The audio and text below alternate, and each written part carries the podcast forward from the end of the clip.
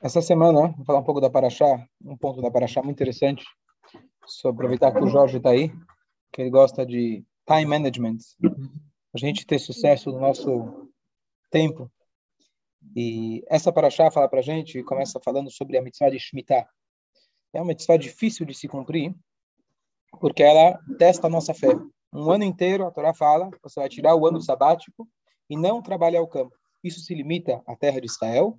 Isso principalmente afeta agora esse ano que a gente está agora, mas não só esse ano, mas ele afeta também os anos seguintes, porque se você para a empresa, você para o campo por um ano, até você começar novamente plantar e etc. Então a Torá promete para a gente e fala, não se preocupa, que já no quinto ano eu vou dar para o sexto, para o sétimo, às vezes até para o oitavo, porque existe a cada 49 anos, o quinquagésimo ano é o jubileu, que uma das leis do jubileu é que o quadragésimo nono, que é múltiplo de sete, você não pode trabalhar a terra. E o quinquagésimo é o jubileu, também você não pode trabalhar a terra.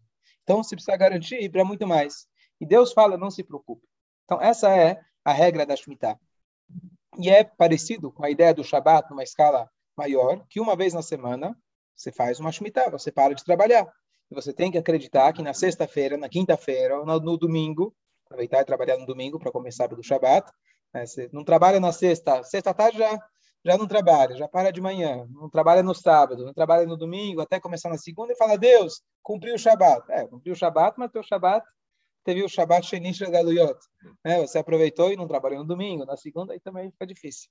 Mas se você fizer a sua parte, então a Hashem garante para a gente não só aquilo que daria ao campo, mas com certeza com muito mais para cá. Isso é um teste de fé, mas é uma mitzvah que, inclusive, quando a gente vai fazer uma análise como que a gente pode provar que a Torá é divina?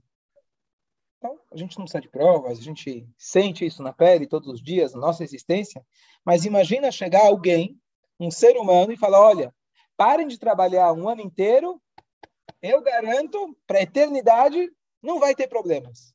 Quanto tempo vai durar essa promessa dele? Um ser humano. Quanto, por quantos anos vai se perpetuar essa, entre aspas, mitzvah de um ser humano? O quanto ele viver? Não, ele vai, vamos chegar e falar para ele, olha, a gente não trabalhou o sétimo ano, tá aqui as contas, tá aqui as contas, tá certo? E aqui a gente não vê que ninguém subiu lá a mão de sinal e falou, Deus, pega de volta a Torá, porque não, não deu muito certo, certo? Não é sempre que a gente consegue ver, como a Torá promete, assim, literalmente com nossos olhos, cara, fez a mitzvah, ganhou na loteria. Mas na, ao longo do tempo, a gente percebe que sim, aqueles que cumpriram as mitzvot, aqueles que fizeram a vontade de Hashem, não saíram perdendo, muito pelo contrário. Então, não necessariamente você vê isso, cada um individualmente, mas se você pegar o, o, o, a visão maior, mais completa, você vai ver que funciona. Tanto é que até hoje, essa, essa mitzvah ainda tem. Mencionei outro dia, você conhece a história muito bem, sete anos atrás, quando foi aquela história, aquele kibbutz Zikim, lá do sul de Israel, literalmente na fronteira com Gaza, que o, o um, você tem um vídeo dele na internet, quem não assistiu vale a pena, mas a do depoimento do cara, que ele, ele na verdade, ele, ele, ele cultivava os grãos, trigos, etc., no norte de Israel, lá tinha chovido e não estava produzindo bem. Ele foi até o sul de Israel, e estava com pressa para cortar, vai que vem uma frente fria, vai que vem o frio, e ele precisava cortar. Quanto que ele cortou? Ele falou, eu preciso garantir matzá, é, é, trigo para as matzot que ele vendia para o pessoal produzir a matzá, para esse ano, que era o sexto ano da contagem do ciclo, e ano que vem não vai ter cultivo. Então, ele, em alguns dias, mesmo que ainda o trigo estava não totalmente pronto, estava um pouco verde, a turma falou para ele, não vale a pena, não pega desse trigo porque ainda não está 100%. Ele falou, não posso arriscar, porque se chover vai faltar matzá para esse ano, para o ano que vem, e grande parte do fornecimento de Israel vinha dele. E aí ele foi atrás dos funcionários, ele falou, estamos falando, Deus já garantiu aí, estamos falando, chegou o pão, chegou o pão francês. É, meus filhos acham que o leite nasce na loja, então quando Deus fala que não vai faltar, não vai faltar na loja. Quando você infelizmente vai um dia no supermercado e vê que tá, a prateleira está vazia, você lembra da Torá, você lembra da, daquilo que então ele diz, ele, no depoimento dele ele fala que era difícil contratar os funcionários, porque estamos falando aqui literalmente do lado da faixa de Gaza, e tem tem menos voluntários querendo trabalhar lá. E ele então contratou para que eles trabalhassem, pagou mais, para que trabalhassem dia e noite. Em questão de acho que dois, três dias, ele literalmente deixou o campo inteiro careca. E no dia seguinte que ele terminou, saiu nas notícias aqueles 11 ou 12 terroristas que tinham feito um dos túneis. Na época ainda não sabia tanto dos túneis, etc. Estavam descobrindo os túneis, que eles fizeram o túnel e eles saíram. Eles achavam que eles iam estar camuflados por todos aqueles grãos, os trigos, etc. E eles saem lá e literalmente você vê o vídeo deles em questão de instantes, eles saem, de repente eles começam a voltar, e nisso que eles estão voltando, bum! Israel já eliminou todos eles. Acho que eram 12. Imagina o, o, estrago que eles teriam feito, Deus nos livre. Eles iam entrar dentro, ao lado de, desse kibbutz uh, Zikim, e Deus nos livre o estrago que eles poderiam ter feito. E aqui a gente vê, milênios depois que a Torá foi dada, 3.300 eh, anos depois que a Torá foi dada, você vê como a mitzvah claramente protegeu o povo judeu. Quando alguém... Vai começar a falhar a internet. Quando alguém tiver, tiver na dúvida, será que eu faço ou não faço o ano de Shemitah? Ele assiste esse vídeo hoje, 3.300 anos depois, vai dar uma, poxa, será que não vale a pena cumprir a Shemitah? Então, aqui é uma das mitzvot onde você, a gente não precisa de provas, né? Mas você vê como que a Torá claramente é divina. Somente a Kadosh Baruch Hu, dono do mundo, que poderia dar a sua palavra, não trabalhe um ano inteiro e eu vou garantir comida para esse ano, para o ano seguinte, às vezes até para três, quatro anos, etc. Hashem garante para gente. Mas, fala. Não. Não, não é rodízio. É um ano fixo. É igual ao Shabat. Shabat é Shabat. O sétimo ano existe uma contagem, a contagem coletiva, não é ah, do dia, é coletiva, não é do dia que eu comecei. Os Firata Homer, por exemplo, é uma contagem individual, a gente explicou outro dia. Ah, o ano de Shemitah é o ano da Shemitah. Pode ser que eu ainda nem comecei a plantar, pode ser que eu já comecei ano passado. O ano de Shemitah é um ano fixo. Agora nós estamos no ano da Shemitah e todo Eretz Israel não deve cultivar o seu campo. Ah, cumprem, cumprem. Tem gente que infelizmente não cumpre, mas quando você vai, sempre, sempre digo isso, é importante a gente lembrar, você está indo para Israel, comprar carne kasher fora de Israel, você precisa ir atrás de um açougue, um lugar kasher, não é tão simples. Mas achar fruta e verdura, está no Brasil, tranquilo. Em Israel, carne kasher você acha com facilidade. Agora, fruta e verdura kasher não é tão simples. Porque a fruta e verdura tem tantas leis e elas são, às vezes, impõe, né? Torá coloca para a gente tantas restrições, eventualmente, que você precisa ter realmente as garras de um bom rabino que ele vai lá e atestar que a fruta está lá com selinho, com a etiqueta, dizendo que ela cumpriu todas as leis da terra de Israel. Dá, dá, dá, dá. Hoje se importa, hoje tem, tem, tem alguns uh, métodos mais, ficam mais fáceis, mas, é, mas, é, mas se cumpre essa mitzvah até hoje. Se cumpre essa mitzvah. Então vamos lá, vamos lá. Você não pode plantar, você não pode cultivar. Como que fica em relação àquilo que cresceu? Você plantou ano passado e cresceu agora. Então a Torá fala nessa paraxá que você pode, vamos pegar, você é o dono do campo. Você pode ir comendo enquanto tem lá no campo. O que, que significa isso?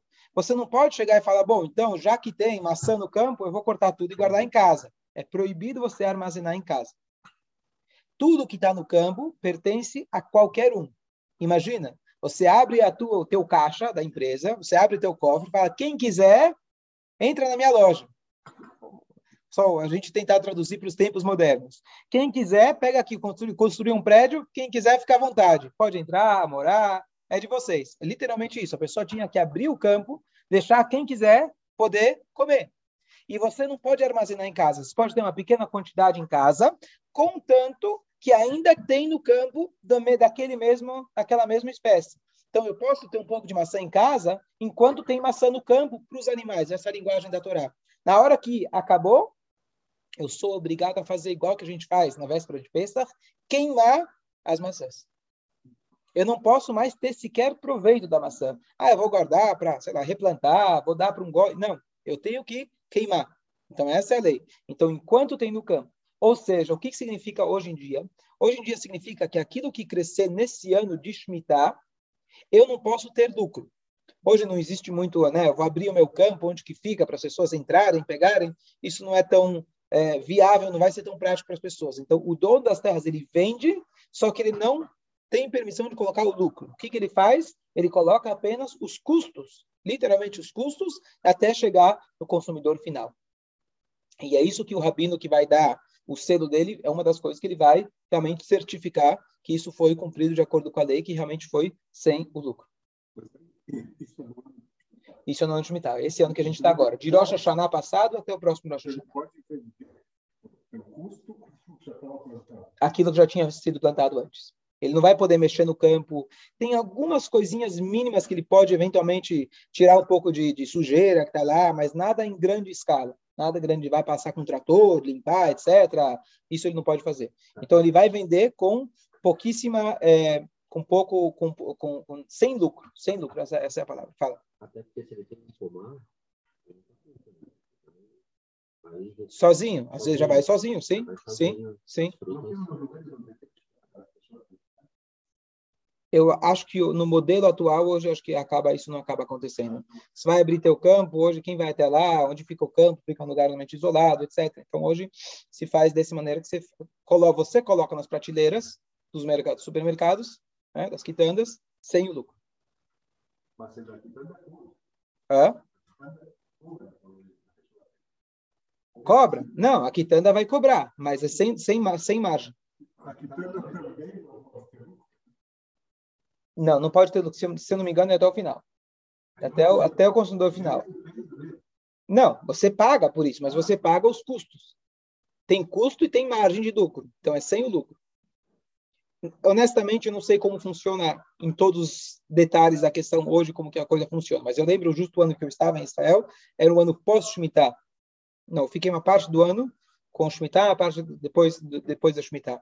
E tinha, tinha menos, você tinha bem menos opções. Em Israel, comparando com o Brasil, já tem menos opções de frutas. E nesse ano você tinha menos, menos variedade, menos, menos opções, às vezes menos qualidade. Camilo, você não lembra há um ano atrás que procuraram a gente para que eu te liguei, que teve gente de Israel que ligou para é, isso que teve uma campanha ano passado de cada um comprar terras em Israel, isso é uma maneira de arrecadar fundos e dar oportunidade para quem mora fora de Israel poder cumprir essa mitzvah. Se eu não moro em Israel, não tem como eu deixar meu campo descansar. Não moro em Israel, não tenho campo.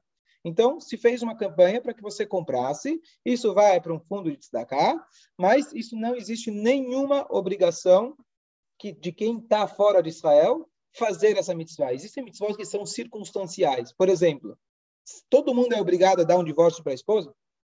A mitzvah da Torá, dá o divórcio. Qual que é a mitzvah? A mitzvah é se está numa situação que precisa, você dá o divórcio. Então, é uma mitzvah circunstancial. Então, a mitzvah, quem está em Israel, ele deve fazer essa mitzvah. Então, você não tem a obrigação de ir atrás, comprar um campo para poder cumprir essa mitzvah. Foi uma maneira interessante inteligente de, de arrecadar. Eu acho que tem seu mérito, porque é uma mitzvah, ninguém está dizendo que estou tirando o mérito da mitzvah, mas nós não temos essa obrigação de ir atrás dessa mitzvah. Pequenininho, dois por dois, etc. Se você quisesse comprar mil por mil, também dá. Também dá. É.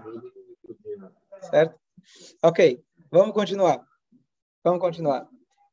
Então, eu estava lendo um comentário super interessante de que essa ideia que às vezes a gente precisa em um ano você vai precisar produzir a Shem garante que ele vai para ele garante que em um ano ele vai garantir para você que não falte comida nesse ano no ano que vem até o outro você começar a plantar às vezes quando o ano de jubileu mais um ano etc então isso é uma brachá que a Shem ele garante para gente então essa esse esse tipo de brachá agora que a gente está no Sfirata Omer, que é quando a gente lê essa paraxá, tem um ensinamento para a gente é, mais, digamos, mais prático, especialmente quem mora fora de Israel, em relação ao nosso dia a dia, que é o bom aproveitamento do tempo. Aquilo que eu falei que é time management. Qual que é a ideia? Às vezes, ou quase sempre, a gente está fazendo muitas funções ao mesmo tempo.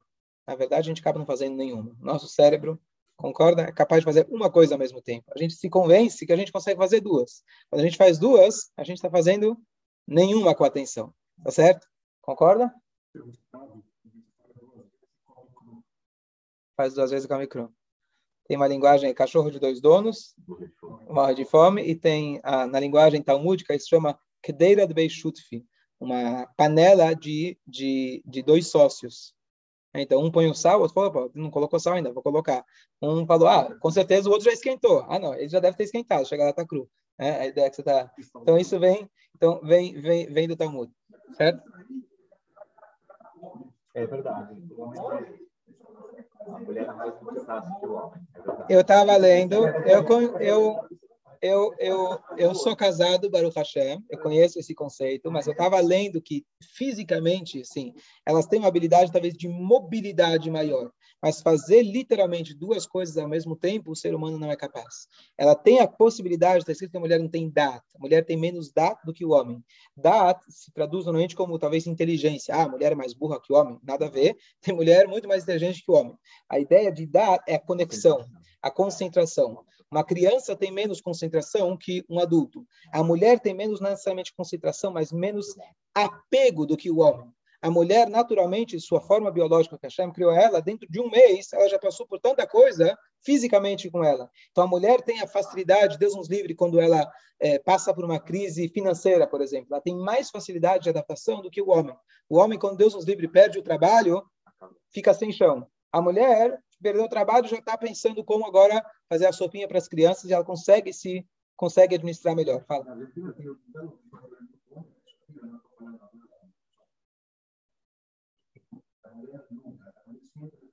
Mesmo solteira ela consegue? Sim, sim.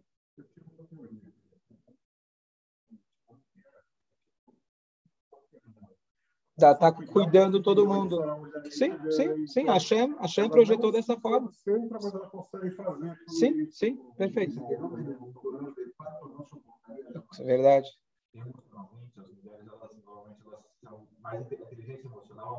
Com certeza. Mas se você falar isso hoje em dia, isso é meio perigoso, né? Falar que os homens. Por exemplo, vou dar um exemplo da minha profissão. Se você pega psicoterapia infantil, quem procura mais? Quem chega mais ao consultório? Os meninos. Porque não que tem o mesmo problema, porque os meninos eles expressam mais. Tem algum problema, eles põem para fora. A menina, ela é mais contida, ela segura mais. Aí você pega em psicoterapia de adultos, chegam mais aos consultórios? As mulheres. Porque as mulheres, elas expressam mais, elas falam mais, pensam mais sobre os problemas. Os homens, eles são mais contidos. Então, acontece um processo inverso. Interessante. Né? Tá bom? Ok. Mas o que eu quero dizer é, na prática, talvez ela tenha mais facilidade de mobilidade, mas o nosso cérebro só consegue fazer se concentrar de fato em uma atividade. Claro, a gente está vendo, escutando, fazendo mil coisas ao mesmo tempo, mas assim, uma atividade de concentração, a gente consegue fazer uma ao mesmo tempo. Se está fazendo duas, você não está fazendo nenhuma. É isso que eu, bom, não, não, sou, não trabalho nessa área, mas qual é a ideia? A ideia é que existe também situações no nosso serviço Hashem que a gente pode, em um ano, como ele diz aqui, em um instante, a gente conseguir o que demoraria três anos. Qual que é a ideia? Então, nós estamos no Sfirat Omer. Sfirat Omer é a contagem. Então, tem um Yom Yom, dos aforismos diários, é, que foram, são ditos do Rebbe anterior, que o Rebbe compilou, e ele fala que os Hassidim do Alter Rebbe, do primeiro Rebbe, eles contavam. O que, que significa que eles contavam? Cada dia, cada momento, cada hora. Eles contabilizavam. Por quê? Para poder preencher cada um desses dias, desses momentos, com tochen, com, com, de forma positiva, de forma construtiva. Mas ainda tem uma história de um, um dos mestres racídicos, não lembro qual deles que era, que quando ele era pequeno, ele fazia, decorava decorava Mishnayot, decorava os livros e ia ganhando dinheiro do pai, etc., uma maneira de incentivar ele. Quando ele conseguiu juntar um dinheirinho, perguntaram o que, que você quer? Olha, meu sonho é ter um relógio. Que ele vai apontar não somente as horas, vai apontar os minutos também. Eu acho que não, acho que não tinha chegado a ter segundos ainda naquela, naquele momento. Para quê? Porque agora eu vou poder ser dono do meu tempo, não só das horas, mas eu vou poder ser mais preciso de como eu aproveito cada minuto. E eu tendo um relógio na mão, eu vou poder saber administrar melhor o tempo. Quando a gente lê na Torá sobre Abraham Avino, ele chegou na sua velhice, Abraham Zaken Ba Bayamim. Ele veio nos seus dias. Diz nós sabemos que ele veio nos seus dias. Ele preencheu todos os dias da sua vida. Se a gente olhar a nossa vida, será que a gente conseguiu preencher cada espacinho? Às vezes a gente olha para trás e fala, opa, estou em falta, estou em dívida. Então, existe aqui é, alguns, alguns níveis de como a gente usar o nosso tempo. O nível, vamos colocar, mais baixo da balança, da, da escala, é você simplesmente deixar o tempo passar. Você fica olhando o relógio, vê que horas, que horas vai ser o almoço, que horas vai ser a janta. Né? Então, é a pessoa que não está vivendo literalmente, o tempo está tomando conta dele, não ele toma conta do seu tempo. Depois você tem a pessoa, claro, a escala grande aqui, da pessoa que aproveita melhor, aquele que realmente aproveita cada instante da sua vida, ele enxerga que cada momento da sua vida, ele deve ser bem aproveitado. E nisso aqui o Rebbe traz que tem dois níveis. Tem nível de pessoas que elas conseguem preencher a cada momento, que isso já é fantástico, e tem um nível de concentração, de intenção, eh, de, de um nível de, de, de intensidade que você consegue passar, ultrapassar o tempo, que em um dia você consegue render no aspecto espiritual, o que talvez demoraria três dias, ou em um ano você consegue render aquilo que seria, é, é, demoraria três anos ou quatro anos, como acontece no Shvi. Então, o Rebbe está dando para aqui uma, um direcionamento de como a gente aproveitar o nosso tempo. Então, o que, que significa isso? Então, anos atrás, o Jorge estava nesse show, deve lembrar, eu estava dando um show de time management, então vou falar o primeiro nível. O, uma das coisas que é super importante para a gente aproveitar o nosso tempo é uma coisa é, contrário do que a gente pensaria normalmente. A gente pensaria normalmente que se eu preciso fazer muitas coisas, eu preciso estar ligado em tudo. Na verdade, é o contrário. Se você está ligado em tudo, você não está ligado em nada. Se você começa o dia já com a cabeça, eu preciso fazer 45 coisas, na hora que você fizer a primeira, você está pensando na segunda. Na hora da segunda, você está pensando na terceira. E você não consegue fazer nada direito. O truque é você tentar concentrar naquele momento, que é a única coisa que existe, é aquele momento. Viver completamente aquele momento. É super difícil. A história conta que o, o, o, o, o Rebbe anterior, quando ele era pequeno, Rabbi Yosef Yitzhak, estava com o pai dele, Rebbe Rashab, o quinto Rebbe, na Rússia, e eles estavam indo, na verdade, estavam num trem, e, e, eles estavam a caminho de uma reunião super importante. Ele era uma pessoa que tomava conta da coletividade judaica no, no geral, e tinha sempre vira e mexe, eles tinham que ir para a capital para tentar mexer com a turma do governo, ver se tirava decretos que iam afetar toda a comunidade. E ele, com certeza, deveria estar muito nervoso, ansioso para essa reunião. E o filho pequeno, ele viu que o pai estava concentrado num livro, ou mesmo com a cabeça assim, num assunto super complexo, talmúdico, etc. Ele fala, pai, como você consegue? Está tranquilo, concentrado, como se fosse que você está na varanda de casa, fumando um charuto, né? Que, como você consegue?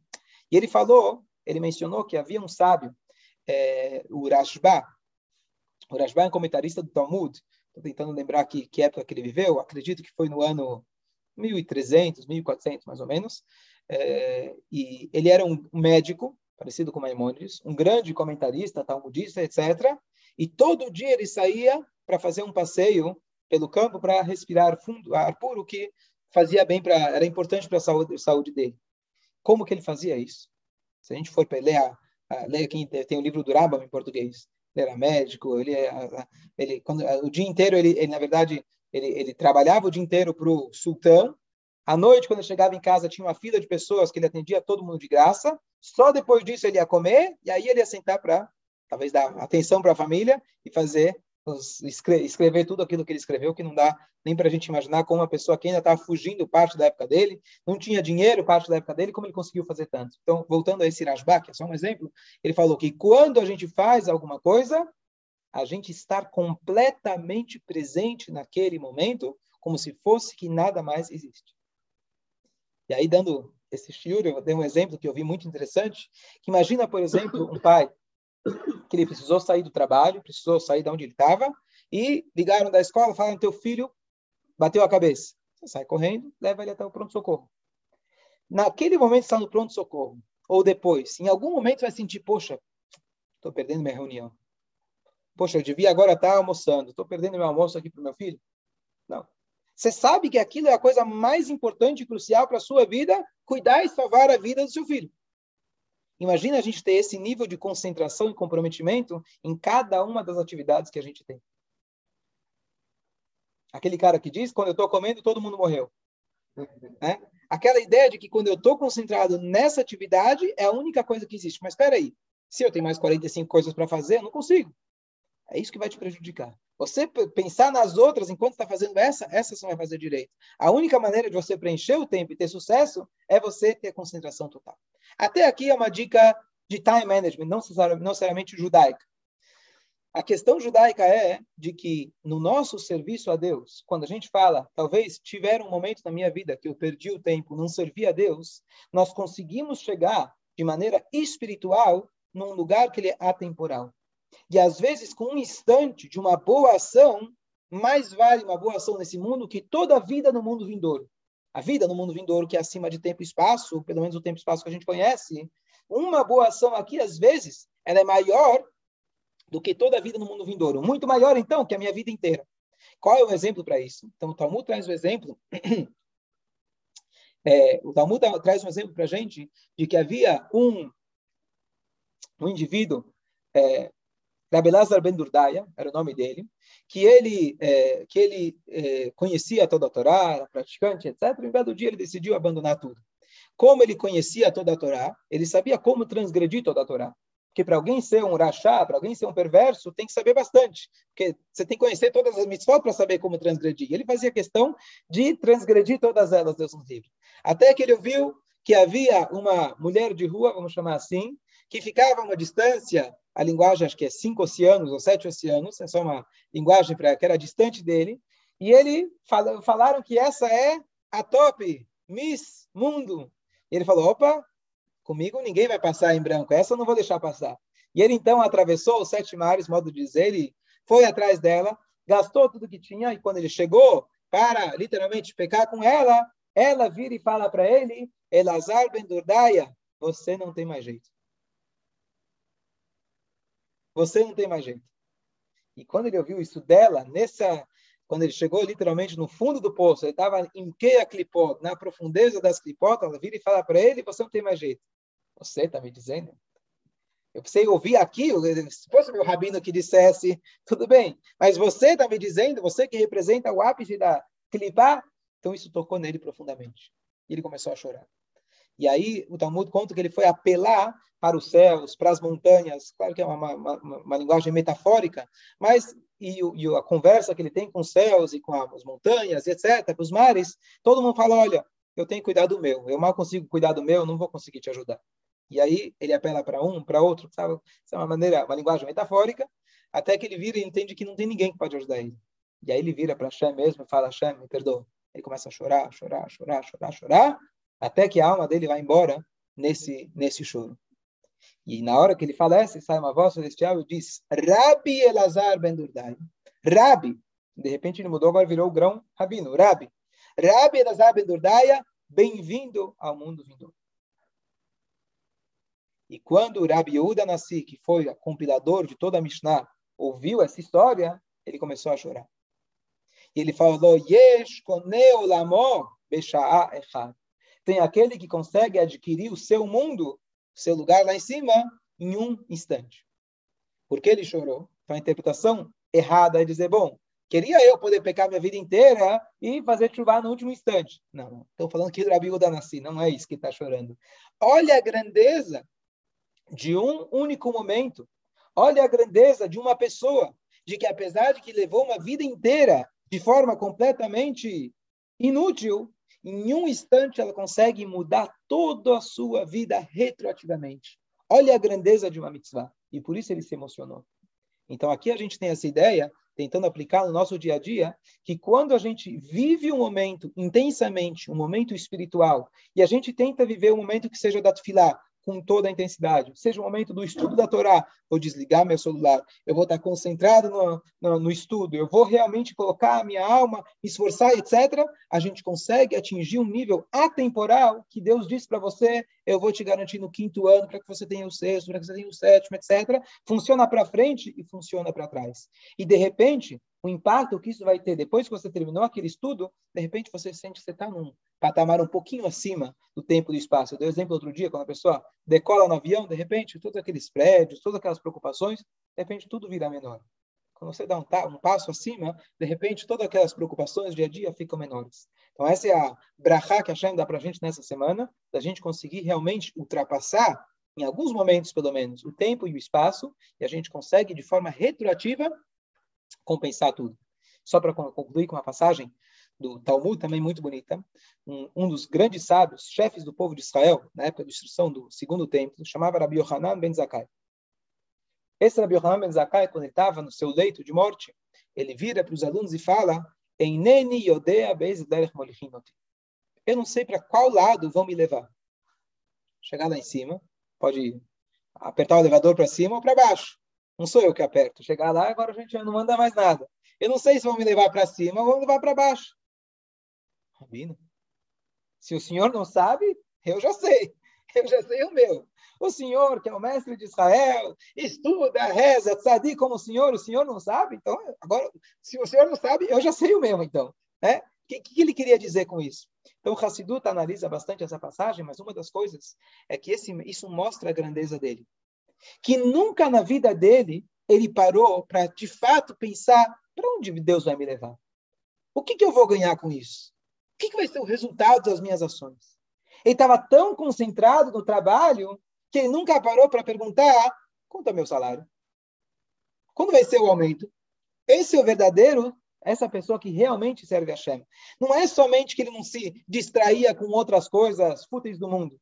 Ele não se distraía com o resultado futuro, o que, que eu vou ganhar no mundo vindouro. Ele estava unicamente focado na missão dele aqui na Terra. Então, isso é realmente alguém que viveu intensamente a sua vida. Então, que a gente possa fazer isso, não é tão simples, mas que a gente possa realmente viver a cada instante, e se a gente viver literalmente, é, intensamente a cada momento, Hashem então, Vetsivit Birkati, Deus ele fala, eu vou mandar cá para você, para quinto ano, para o sexto ano, para o sétimo ano, e assim por diante, a gente vai ter sucesso em todas as nossas atitudes.